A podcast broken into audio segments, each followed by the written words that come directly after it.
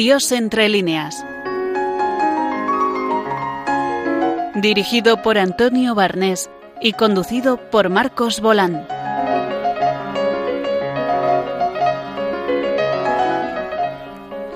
Buenas tardes. Un mes más em, em, tenemos nuestro programa sobre literatura y arte relacionada con Dios, Dios entre líneas. Hoy contamos con la presencia de Jorge Casesmeiro, que nos hablará de una mujer eh, austriaca muy interesante. Eh, después eh, también Paco Palenzuela, nuestro crítico de cine habitual, hoy hablará de una película del director sueco Ingmar Bergman.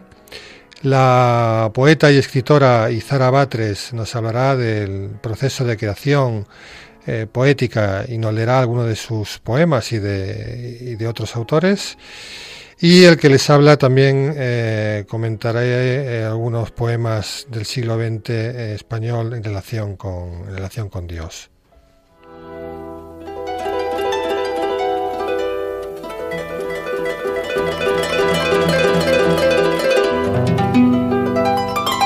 Prosas y versos.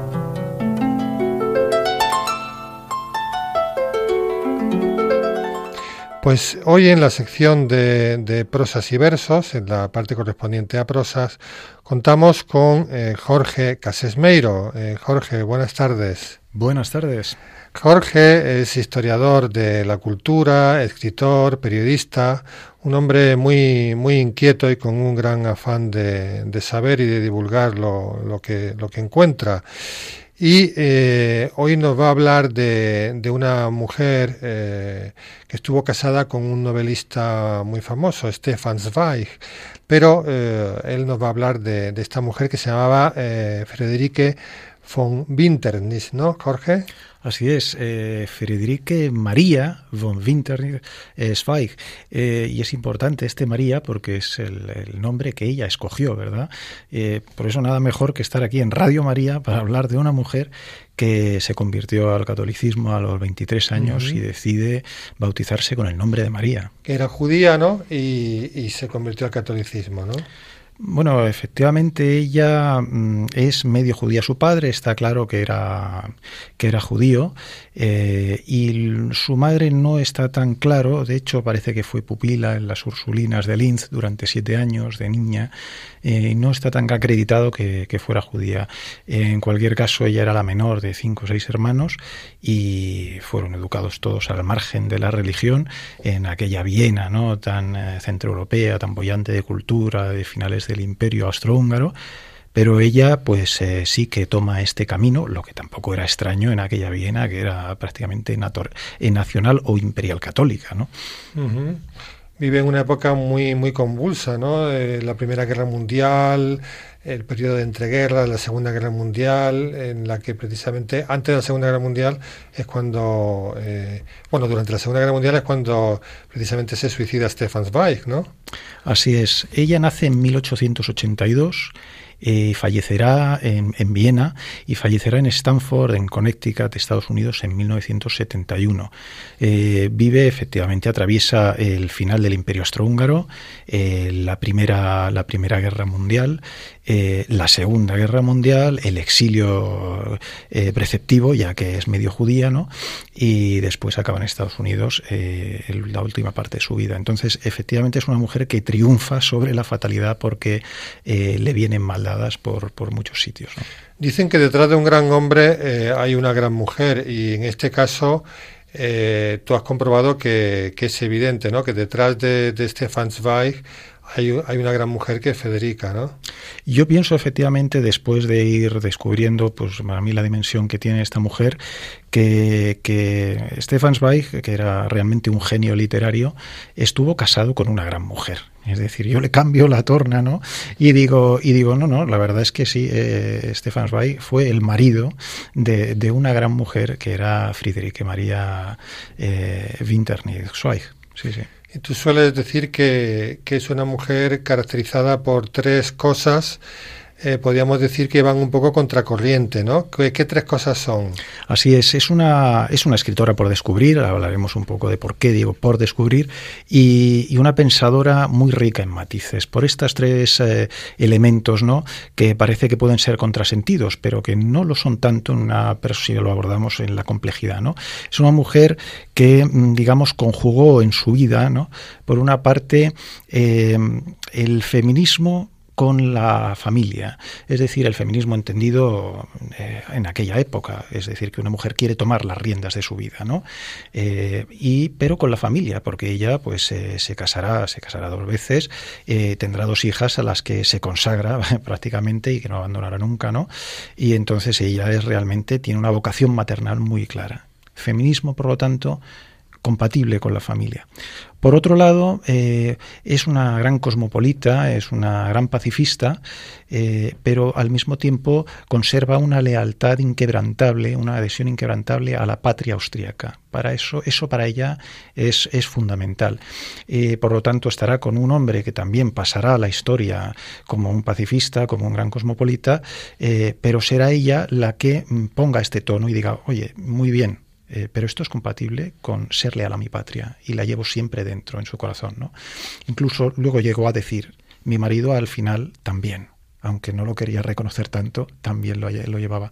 Por lo tanto, este segundo, esta segunda, digamos, sutileza. Cosmopolitismo y patriotismo.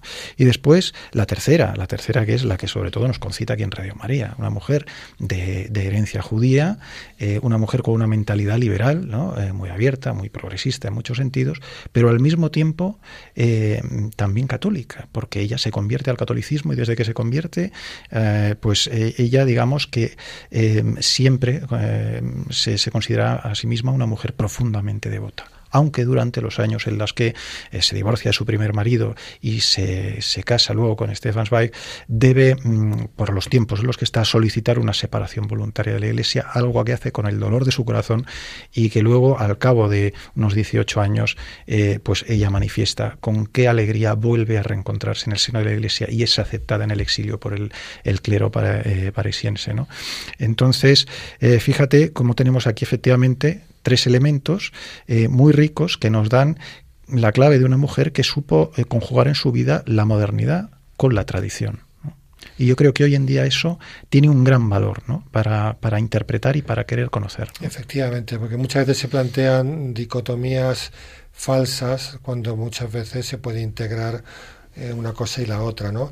Ella, ¿qué, ¿qué obras escribió aparte de, ayudar eh, constantemente a Stefan Zweig en la escritura de, sus propias obras. Bien, eh, bueno, como dices, es muy importante esos 20 años que eh, desde 1912 más o menos hasta el 39, bueno, siempre será incluso colaboradora de Stefan Zweig, pero los años bollantes de 1920 al 34, que son matrimonios, se divorcian en el 38, ella es una secretaria muy criteriosa y muy eficaz esto es muy importante porque eh, la obra de Stefan Zweig la conocía ella muchas veces mejor que él. Es decir, los comentarios que le hace a Stefan Zweig a su obra y ya incluso durante la construcción de la propia obra eh, son realmente magistrales. él le hacía mucho caso porque se daba cuenta de que era una mujer con criterio. Pero luego ella efectivamente al consagrarse también a esta obra, pues debe anestesiar un poco su voluntad creadora, que estaba. Ella mm, es autora pues de una docena de libros, eh, es decir, entre ellos cinco novelas, eh, varios ensayos, eh, libros muy buenos, por los que yo he leído, en su mayoría por traducir al español. las novelas que escribe, pues que ninguna está traducida. de las cinco que escribe, ninguna está traducida. las dos o tres primeras novelas, Stefan Zweig las elogia, eh, incluso también Rilke parece que una de ellas también eh, le anima a escribirla y va siguiendo el proceso creativo. Eh, una de ellas, sin embargo, sigue inédita todavía incluso, y las que han sido publicadas en alemán solo lo fueron en su momento. Habló de Los Soñadores, que esta fue editada en Budapest en prensa en año 1912-13.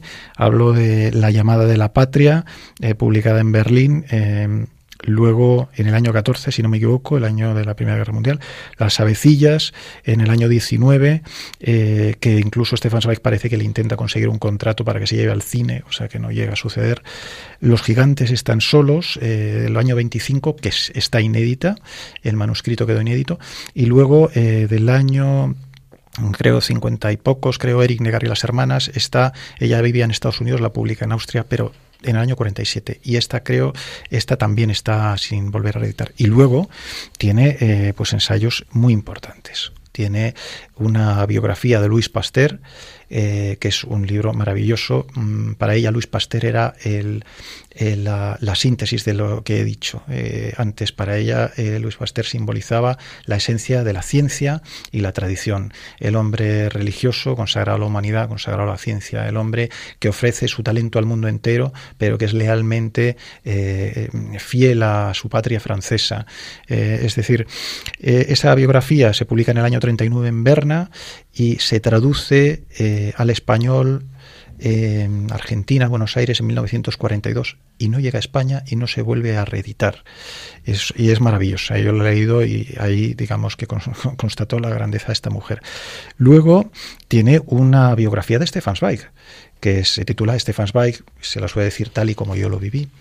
Eh, que, publicó una vez muerto ya Stefan Zweig. Claro, ella cuando fallece Stefan Zweig, cuando se suicida, eh, entonces ellos tienen el mismo agente literario en, en, ah, Buenos Aires, que es un, argentino de origen sevillano, Antonio Zamora. No sé si creo que era sevillano, pero andaluz seguro. Antonio Zamora, que fue un, hombre de la cultura importante en Buenos Aires y su origen era andaluz. Eh, él, él es el fundador de la editorial Claridad. Allí publicará siempre Stefan Zweig y su agente literario además será un suizo hispanizado que se llama Alfredo Kahn. Este hombre, cuando conoce a Friederike María, también decide traducirla a ella y le traduce el año 42 este libro de Luis Pasteur. Es el año que se lo publica en el año que fallece, eh, que fallece Stefan Zweig. En Brasil. en Brasil. Y entonces eh, Antonio Zamora eh, va viendo que se publican muchas obras de Stefan Zweig, porque era un hombre famosísimo. Y él mismo le dice, eh, le hace llegar a Frederica María a través de Alfredo Kahn el encargo. Digo, oye, ¿por qué no escribes tú algo? ¿Quién lo conoce mejor que tú? Esta iniciativa partió de Antonio Zamora, se la traslada a Alfredo Kahn y ella muy humilde dice, bueno, yo podría hacer algo sobre su proceso creativo, pero más no me atrevo. Bueno, empezó a escribir y se le fue la mano y tal corrió la voz de que ella estaba escribiendo eso y eso hizo que otros editores, como ya estaba escribiendo en alemán, se adelantaran y ese estudio de Stefan Zweig salió antes en, en alemán y creo que se tradujo antes al inglés que al español porque eh, digamos que los otros editores digamos ya le pillaron antes el manuscrito. Pero enseguida, el año 47, 46, salió en claridad y ese sí que llegó a España por Hispanoamericana de Ediciones, que en el 47 lo editó en España. Es un libro prodigioso y no se ha vuelto a reeditar, lo cual es sorprendente. Un libro maravilloso y que además, por lo que yo vi, ese libro no debió pasar por la censura. Fue una edición que se autorizó y eh, no, no parece que pasara por la censura. Y luego tiene un ensayo uh, que tiene que ser fabuloso por el índice, por, por cómo yo he visto que se escribe sobre él, que es eh, Milagros y señales, grandes figuras de la alta Edad Media. Es decir, un ensayo eh, que ya hizo varios años, a lo largo de varios años sobre grandes figuras de la alta Edad Media, que llamo, y es un ensayo de tipo pues, religioso.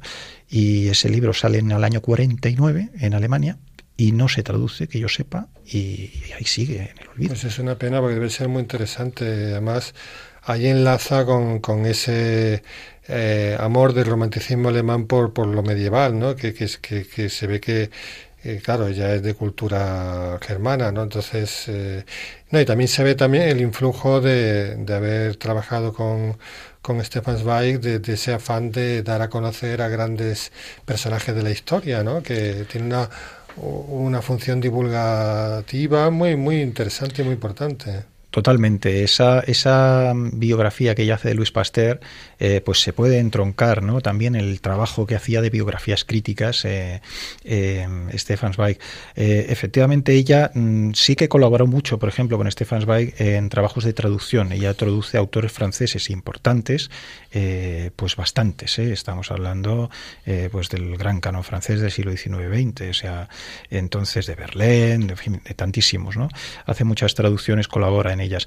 Y luego me he dejado también las memorias que, que ella publica que se publica en los años 60 en Estados Unidos. ¿Qué es el libro que has traído aquí? Exactamente. Esta es la edición. Se, aquí se publicó, las memorias son del año 64. Se publicaron aquí como destellos de como reflejos de una vida en el año 67 y luego en el 2009 eh, una editorial de Barcelona, Papel de Liar, la tituló Destellos de vida y, y son maravillosas. ¿eh? Que entonces, si, si alguien quiere acercarse a la obra de esta mujer, ¿tú le, aconsejas que empiece por este último libro que han mencionado o cuál, cuál le aconsejarías tú? Sí, eh, sin duda estas memorias son, son fabulosas para iniciarse. Además son muy heterodoxas, eh, las hace en distintos capítulos, mete información interesante, alguna entrevista que le hicieron, es decir, son muy jugosas eh, muy, eh, y han sido, pues yo creo, escasamente recibidas por la prensa aquí. Luego también se ha hecho la, una selección de la, de las, eh, del epistolario, de las cartas que se hicieron entre Stefan Zweig y Friederike, que fueron 30 años de, relación epistolar. El acantilado publicó el año pasado pues esa relación epistolar. Pero yo creo que estas memorias son mucho mejores. Y el que tenga ganas, pues que además entre libreros de viejo también, que encuentre esa, esa Stefan Zweig, si tiene suerte, que lo dudo, pues puede encontrar también la biografía de Luis Pasteur, ¿eh? pero que se animen los editores españoles a sacar a esta mujer, si es que está por rescatar. Me parece muy interesante esa mentalidad universal que es la esencia del humanismo, ¿no? Es decir, cómo esta mujer busca lo bueno esté donde esté, eh, aunque sea un francés, enemigo natural del, eh, pues exalta a Louis Pasteur y tú estás exaltando ahora a una austriaca, ¿no? Entonces yo creo que esa idea de, ir más allá de, nuestras limitadas fronteras culturales y lingüísticas para encontrar fuera eh, lo que esté lo bueno y, sacarlo a flote creo que es, en la esencia del humanismo. O sea que yo te felicito, Jorge, por esta por esta labor tan tan importante que estás haciendo. ¿eh? Pues muchas gracias Antonio por darme voz aquí en Radio María, que insisto, yo creo que es un símbolo muy bonito estar en una radio que tiene el nombre eh, pues eh, de la Madre de Dios, ¿verdad? Claro, claro. Eh, y que es el nombre que ella escogió para realmente pues identificarse con, consigo misma, ¿no? Pues muchísimas gracias, Jorge.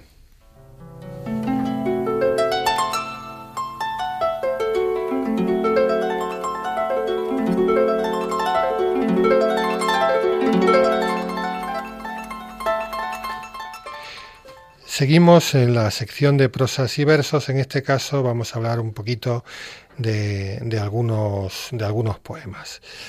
Eh, recientemente ha habido en, Bolonia, en Italia, un, congreso muy, muy interesante, que es una conferencia anual de la, de la Academia Europea de la, de la Religión, eh, que es una institución eh, privada con sede en Bolonia, pero con gran apoyo de la Unión Europea. Y allí hemos estado dos, dos personas del, del, proyecto Dios en la literatura contemporánea y nos hemos encontrado un congreso con 300 ponentes. Es una cosa increíble. Y por lo visto lleva varios años con ese número de, de investigadores, lo cual mm, demuestra el gran interés que suscita, que suscita la religión. Y también se comprende que la Unión Europea esté apoyando este, este proyecto pues por la bueno pues eh, la situación que, que, está viviendo la Unión Europea de, fuerte inmigración de bueno pues eh, a veces que hay conflictos que están revestidos digamos de, de, un aspecto religioso. De manera que todo lo que sea ponerse a hablar juntos y reflexionar pues siempre es muy positivo. Y un, el Instituto de Ciencia de la Religión de la Complutense eh, cada año hace allí un panel y nos invitaron a hablar este año allí. Em, este año el tema de, este panel era eh, en qué medida se puede acceder a Dios sin, sin mediación de, de, la religión, es decir, eh, el acceso a Dios sin tener en cuenta ninguna determinada tradición religiosa. Mm, yo en concreto pues eh, me dediqué a estudiar algunos poemas de autores eh, del siglo XX españoles, o bueno, más españoles o que escribían en español, eh, autores que a priori no, no mostrasen una, un especial, eh, una especial vinculación con, con la religión, en este caso con el cristianismo, con el catolicismo, para, para ver qué, para ver qué pasaba, ¿no? Para ver qué pasaba. Entonces, bueno, yo eh, ahora voy a leer algunos, algunos textos y eh, voy a irlos un poco comentando en, un poco en esta línea, ¿no? Mm, por ejemplo, voy a empezar con uno de uno, quizá el poeta más importante del siglo XX español, que es Juan Ramón Jiménez, ¿no?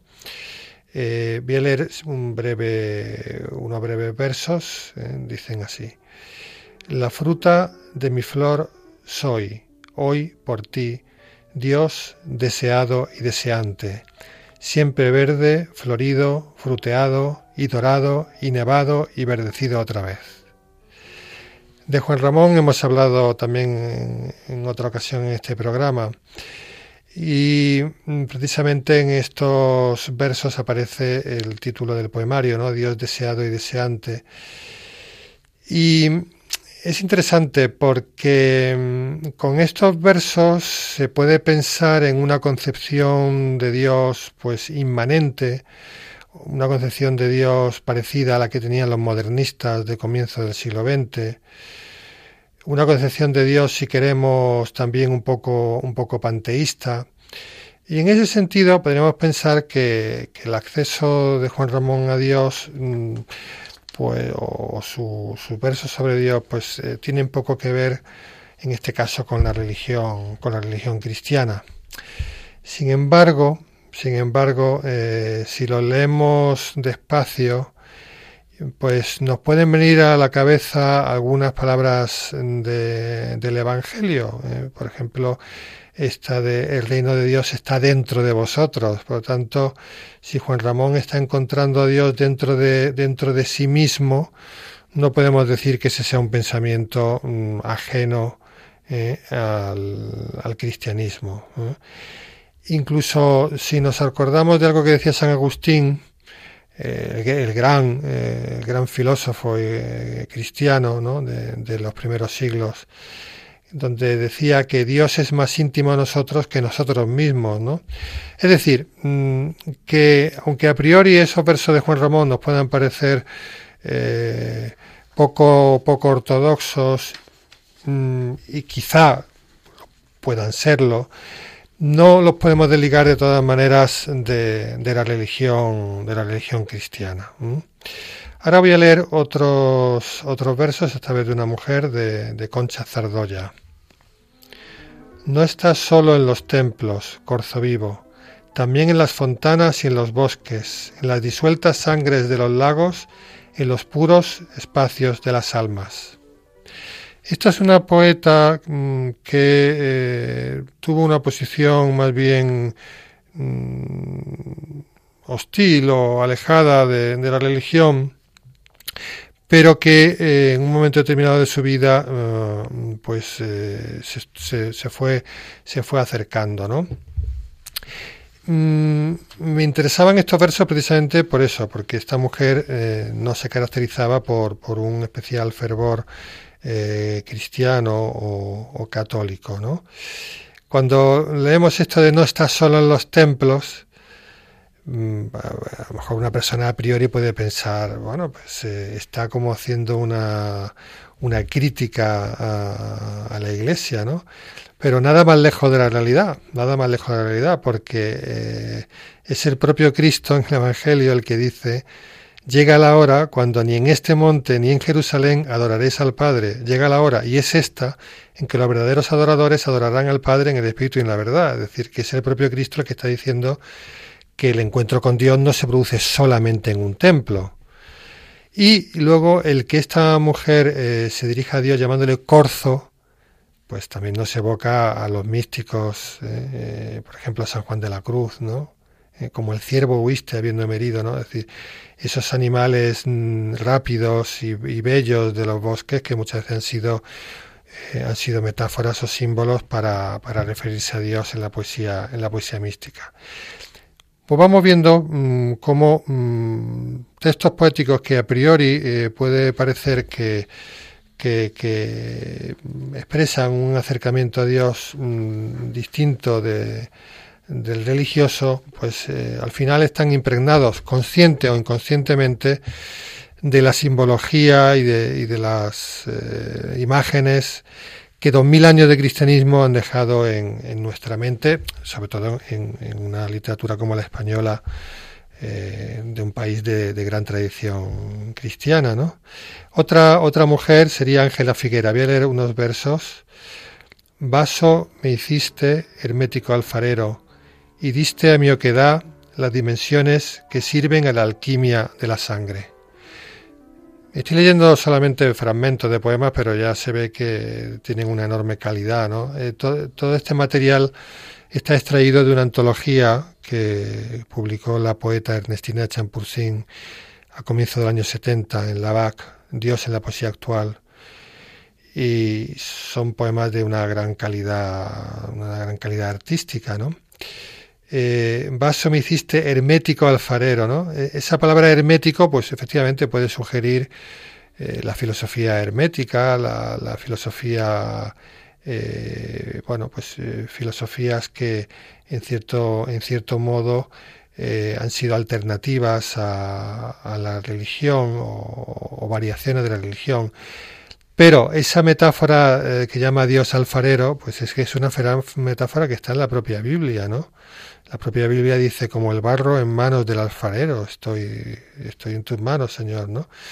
Vaso me, vaso me hiciste, ¿no? Decir, eh, van aflorando en, los distintos, en los distintos autores eh, pues eh, muchas características que proceden de la Biblia o de la, o de la tradición cristiana. Ahora vamos a otro poeta que, sí tiene, tiene fama de, eh, de hombre, digamos, alejado de la de la religión católica, educado probablemente como casi todos los españoles en ella, pero, pero alejado.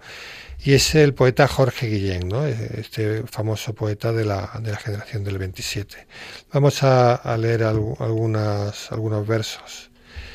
Maternal, paternal, a través de su incógnito murmullo, la creación nos alza, nos nutre, nos castiga.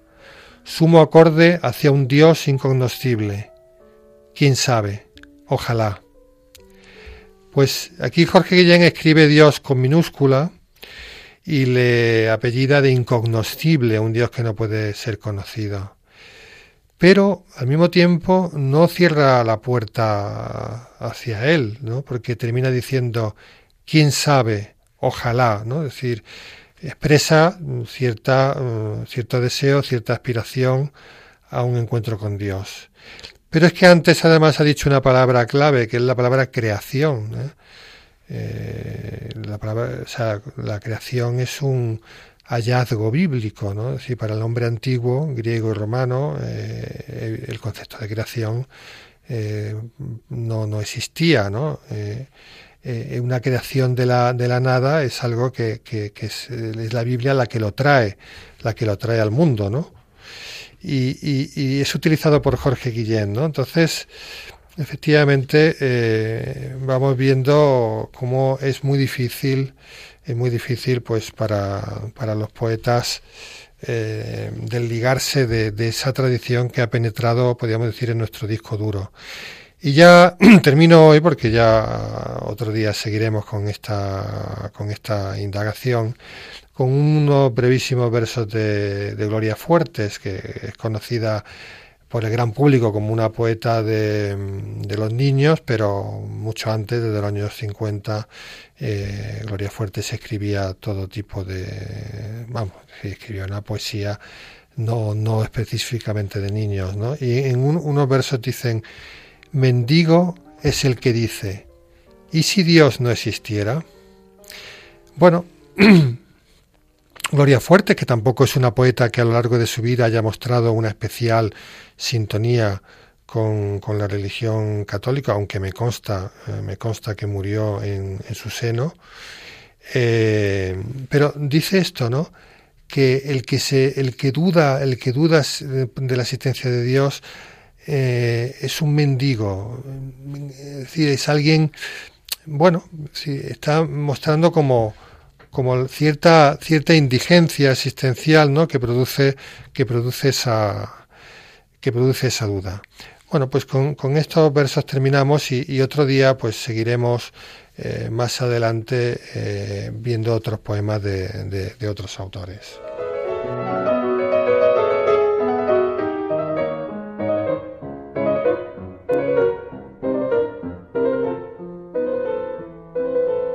De la palabra a la pantalla.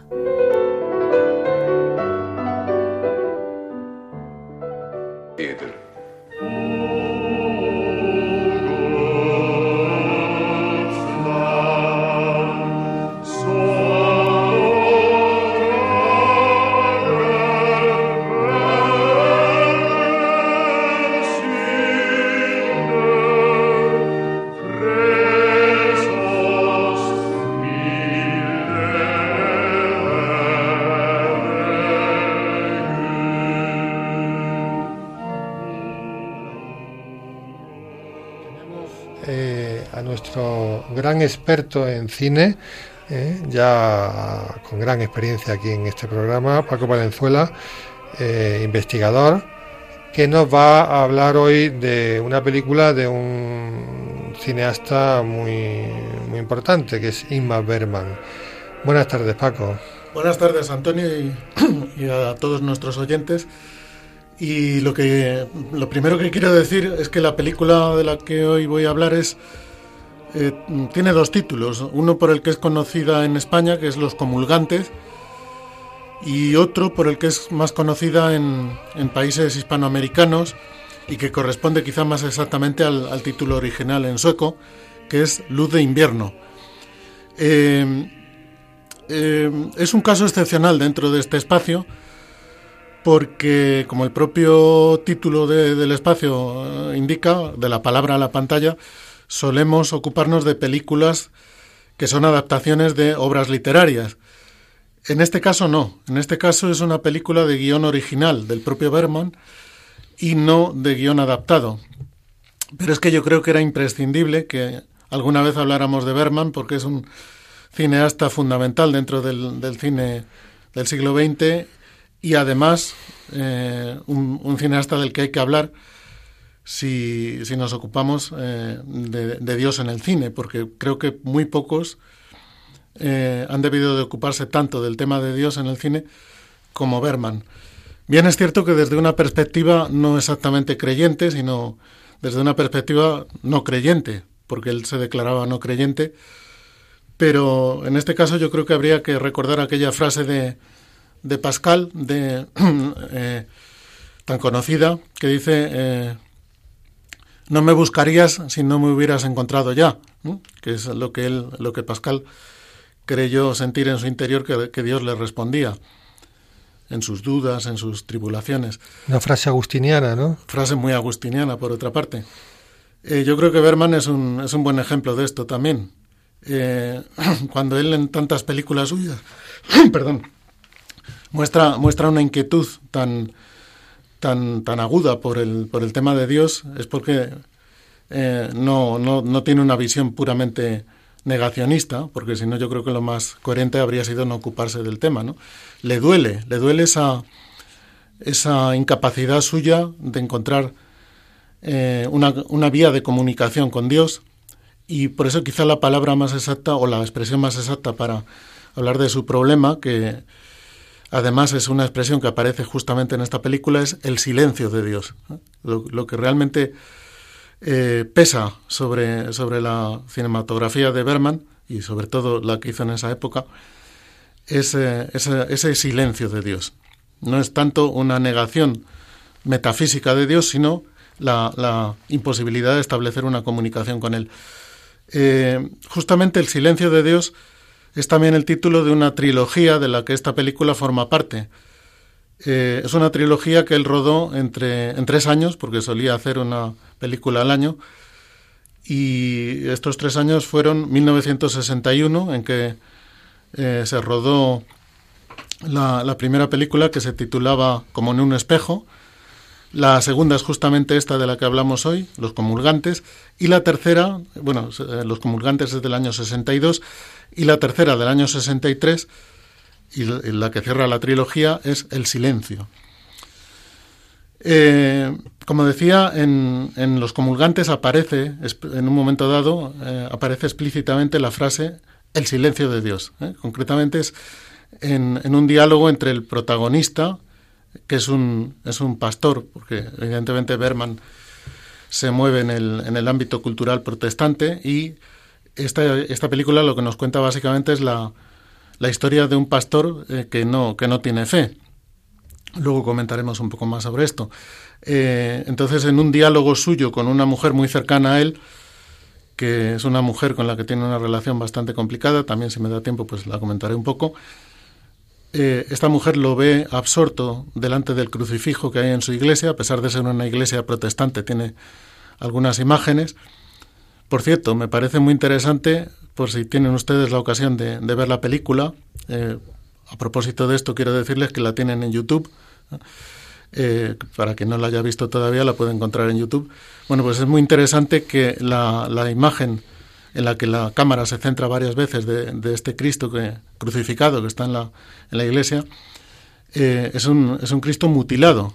Seguramente es un crucifijo muy antiguo y tiene algunas partes, eh, concretamente los dedos que se ven en un primer plano, están, están rotos. Entonces también creo que es muy simbólico que, este Cristo al, al, que él contempla esté mutilado, ¿no? como expresando eh, esa, esa, falta de respuestas que encuentra en, sus meditaciones. Bueno, la mujer le pregunta, ¿qué te pasa? Y él responde, el silencio de Dios. Es decir, estoy enfrentándome al silencio de Dios. Mm, es una película por la que Berman mostró preferencia, en cierto modo era su, de toda su producción era la, suya favorita, y, no es de extrañar porque en ella encontramos dos de los ejes temáticos fundamentales, yo creo que los dos más importantes de, su obra.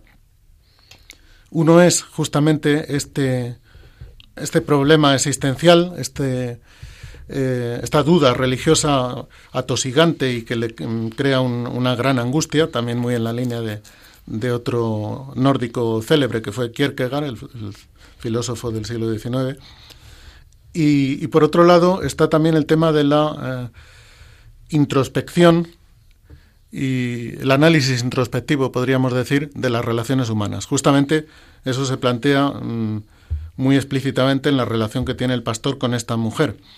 La mujer de la que hablo es la maestra del pueblo, porque la historia se desarrolla en un, en un, en un pueblo de la costa sueca, eh, un pueblo pequeño, eh, la iglesia eh, tiene muy pocos feligreses, de hecho eh, la película empieza con una eh, escena en la que vemos al, pastor haciendo misa o celebrando la misa, la misa protestante, claro, para un grupo muy pequeño de feligreses, son solamente seis, entre los cuales está esta mujer, que es una mujer que quiere, quiere casarse con él porque él es viudo.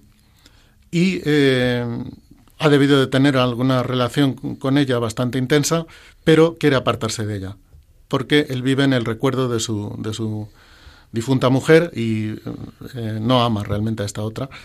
Entonces, eh, habría cosas muy interesantes que comentar en, respecto a esa relación, pero yo creo que lo más eh, importante de todo es la incapacidad que él tiene de amar. Yo creo que no es tanto una película aunque sí lo es, pero mm, no es el tema principal, el, el tema de la, de la duda o de la vacilación entre la creencia y la increencia como una película sobre la, la, eh, ausencia de amor o la incapacidad de, de, amar que se da sobre todo en el protagonista.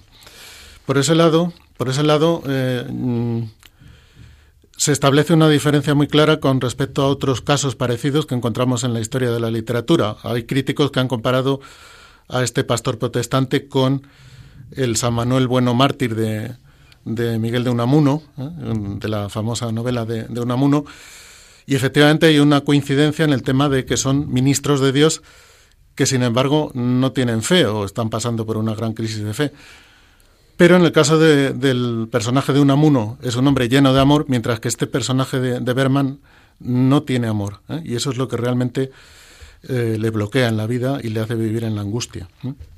Y bueno, habría muchas cosas más interesantes para comentar desde el punto de vista formal, y con esto termino. Quiero llamar la atención sobre eh, mm, el predominio de los primeros planos, que es una característica que ya a partir de esta película justamente vamos a encontrar en el cine eh, de Berman muy acentuada. ¿eh? Hasta ese momento no lo había acentuado tanto. A partir de esta película ya sí que es un, es un cine del rostro, ¿no? Como él decía en una frase suya muy conocida, el rostro es el escenario del cine. Él era un director teatral antes de ser director cinematográfico y decía que la gran diferencia entre esos dos lenguajes, el del teatro y el del cine, es que en el teatro hay un escenario a, cierta distancia de los espectadores. En el cine lo que, lo que hace el papel de escenario es el rostro de los actores y juega mucho con esa baza.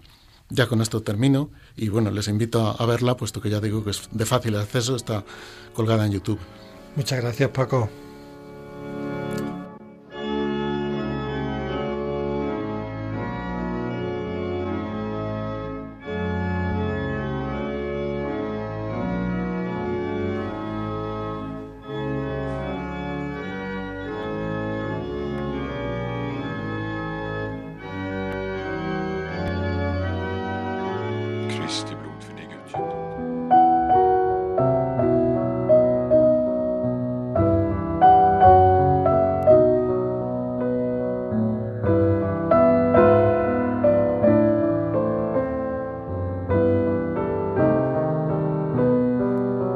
La entrevista de hoy.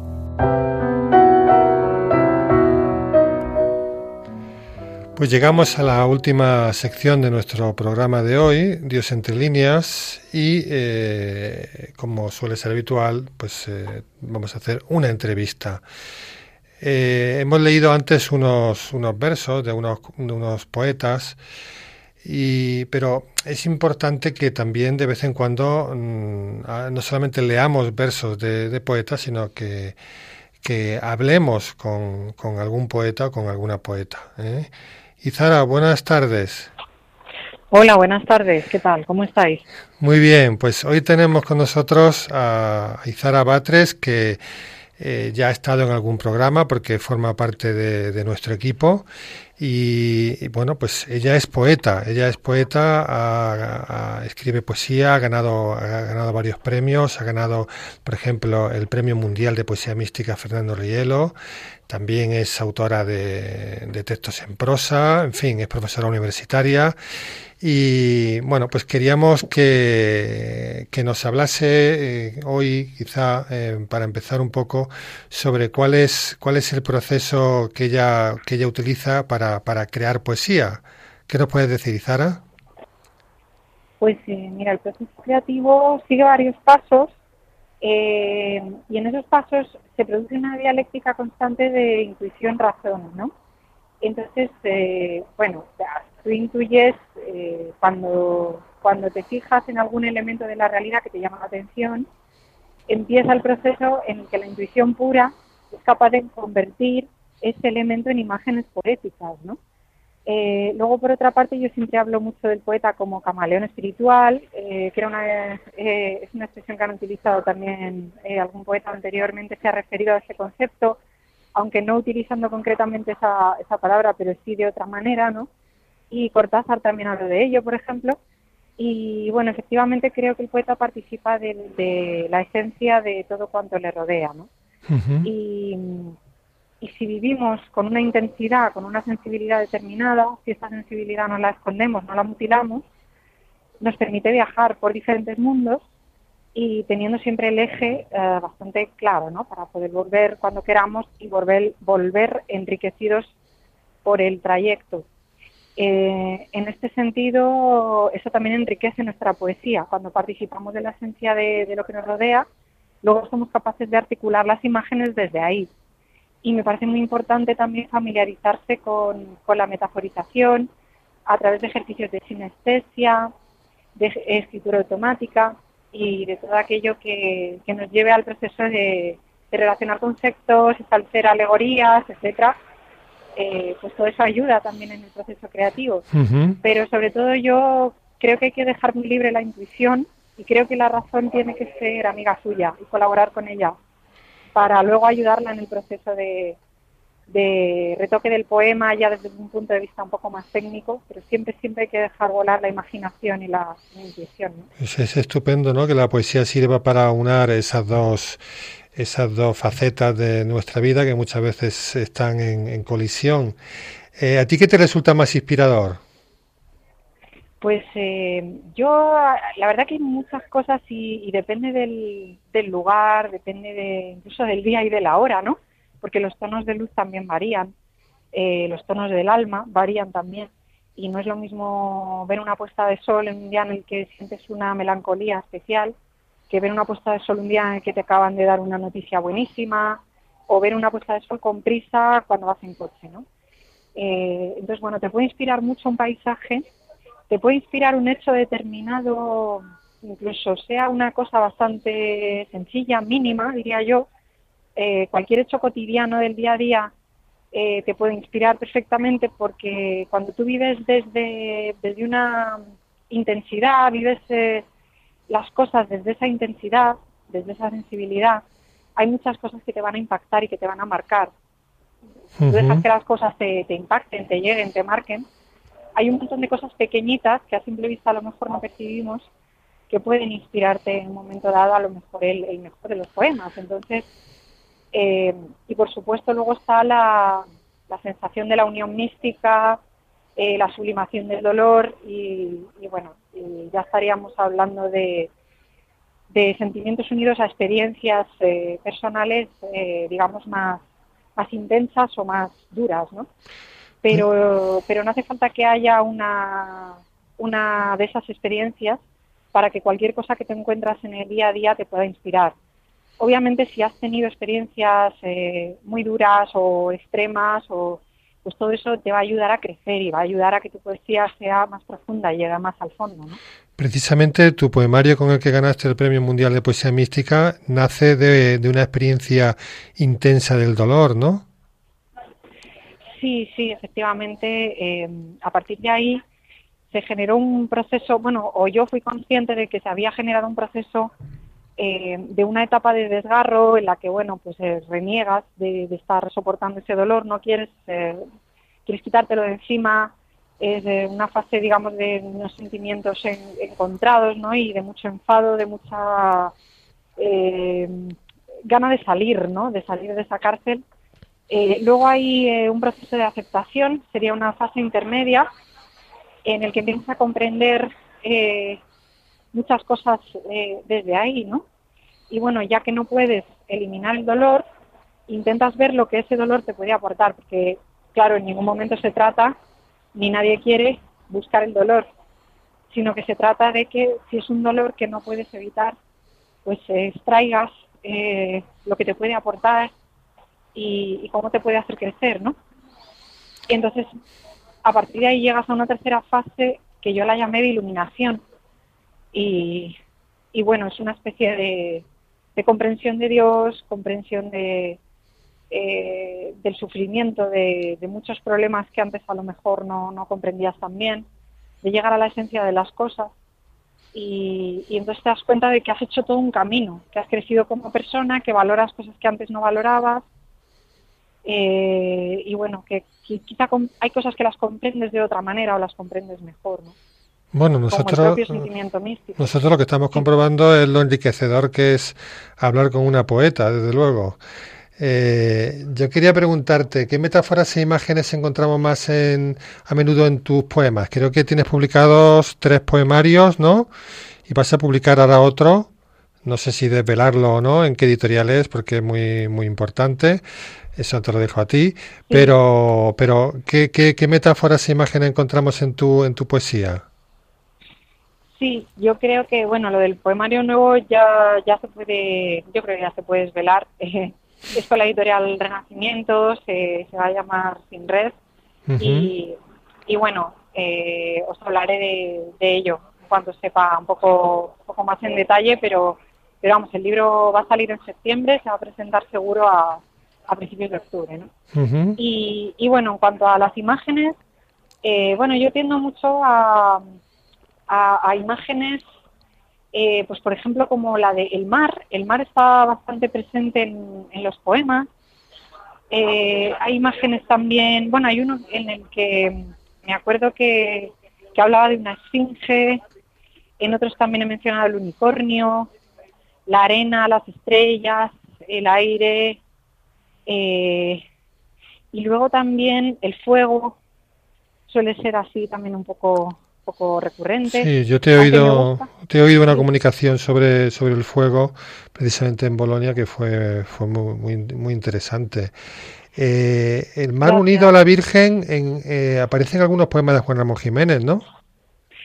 Sí, exactamente, sí. Em, el mar es una metáfora que, que Juan Ramón Jiménez une constantemente con, un sentimiento trascendental, ¿no?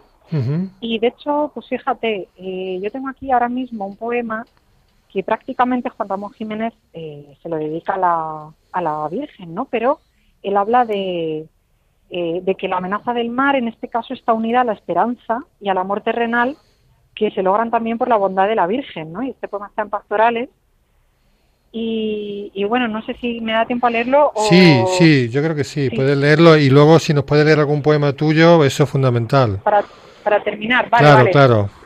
Muy bien, pues mira, este poema dice, Granados en cielo azul, calle de los marineros, qué verdes están tus árboles, qué alegre tienes el cielo, viento ilusorio de mar, calle de los marineros, ojo gris, mechón de oro, rostro florido y moreno.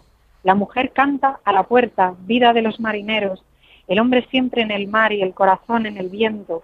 Virgen del Carmen, que estén siempre en tus manos los remos, que bajo tus ojos sean dulce el mar y azul el cielo. Qué bonito. Y además... Sí, eh, ese, es el, este es el poema de, de Juan Ramón Jiménez. Y Zara, podemos acabar esta entrevista si quieres con la lectura de algún, de algún poema tuyo.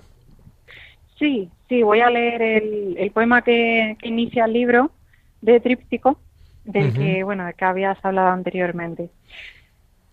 ¿Y cómo vivir si la daga nítida hiere hasta el origen del grito? ¿Cómo se sostiene esta muerte continua, este fin del mar?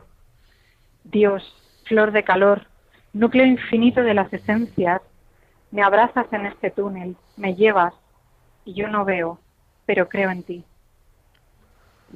Muy bonito. No sé si quieres leernos alguna, alguna cosa más.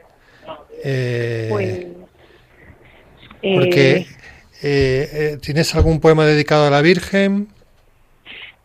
sí, sí, os puedo leer uno que tengo por aquí dedicado a, a la Virgen para terminar. Efectivamente, como he leído el de Juan Ramón Jiménez, pues viene muy a cuento, ¿no? Claro. te leo, te leo este poema que está, en este caso está al final del libro, así leo uno del principio y otro del final. Eso es estupendo.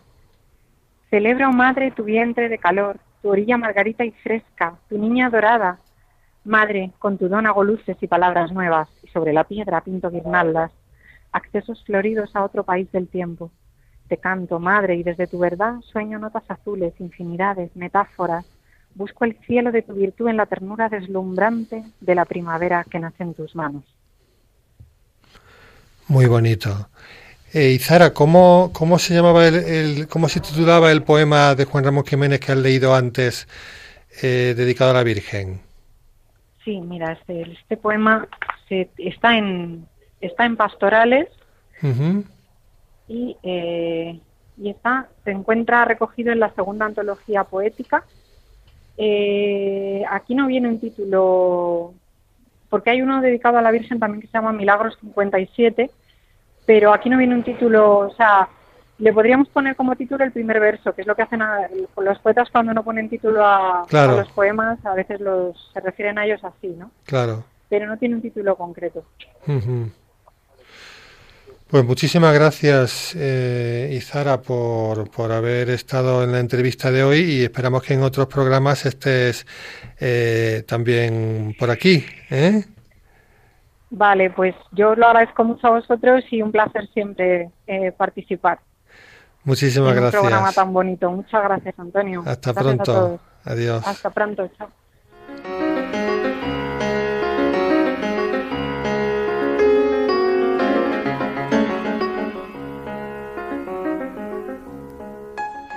Pues eh, terminamos ya nuestro programa de hoy de Dios entre líneas aquí en Radio María. Hemos estado con Jorge Casesmeiro, que nos ha hablado con eh, Frederike von Winternitz, eh, la esposa de Stefan Zweig. Eh, muchas gracias, buenas tardes Jorge. Gracias a vosotros. También Paco, nuestro gran crítico de cine, nos ha hablado de una película de Inma Berman. muchas gracias Paco, buenas tardes. encantado. Hemos podido también hablar con la, poeta Izara, Izara Batres y, también hemos leído algunos, algunos versos de poetas del siglo XX que tienen, guardan alguna relación, alguna relación con Dios. Os recordamos el, el correo electrónico de este programa, diosentrelíneas arroba para que escribáis y nos digáis todo lo que consideréis oportuno. Muchas gracias y hasta pronto.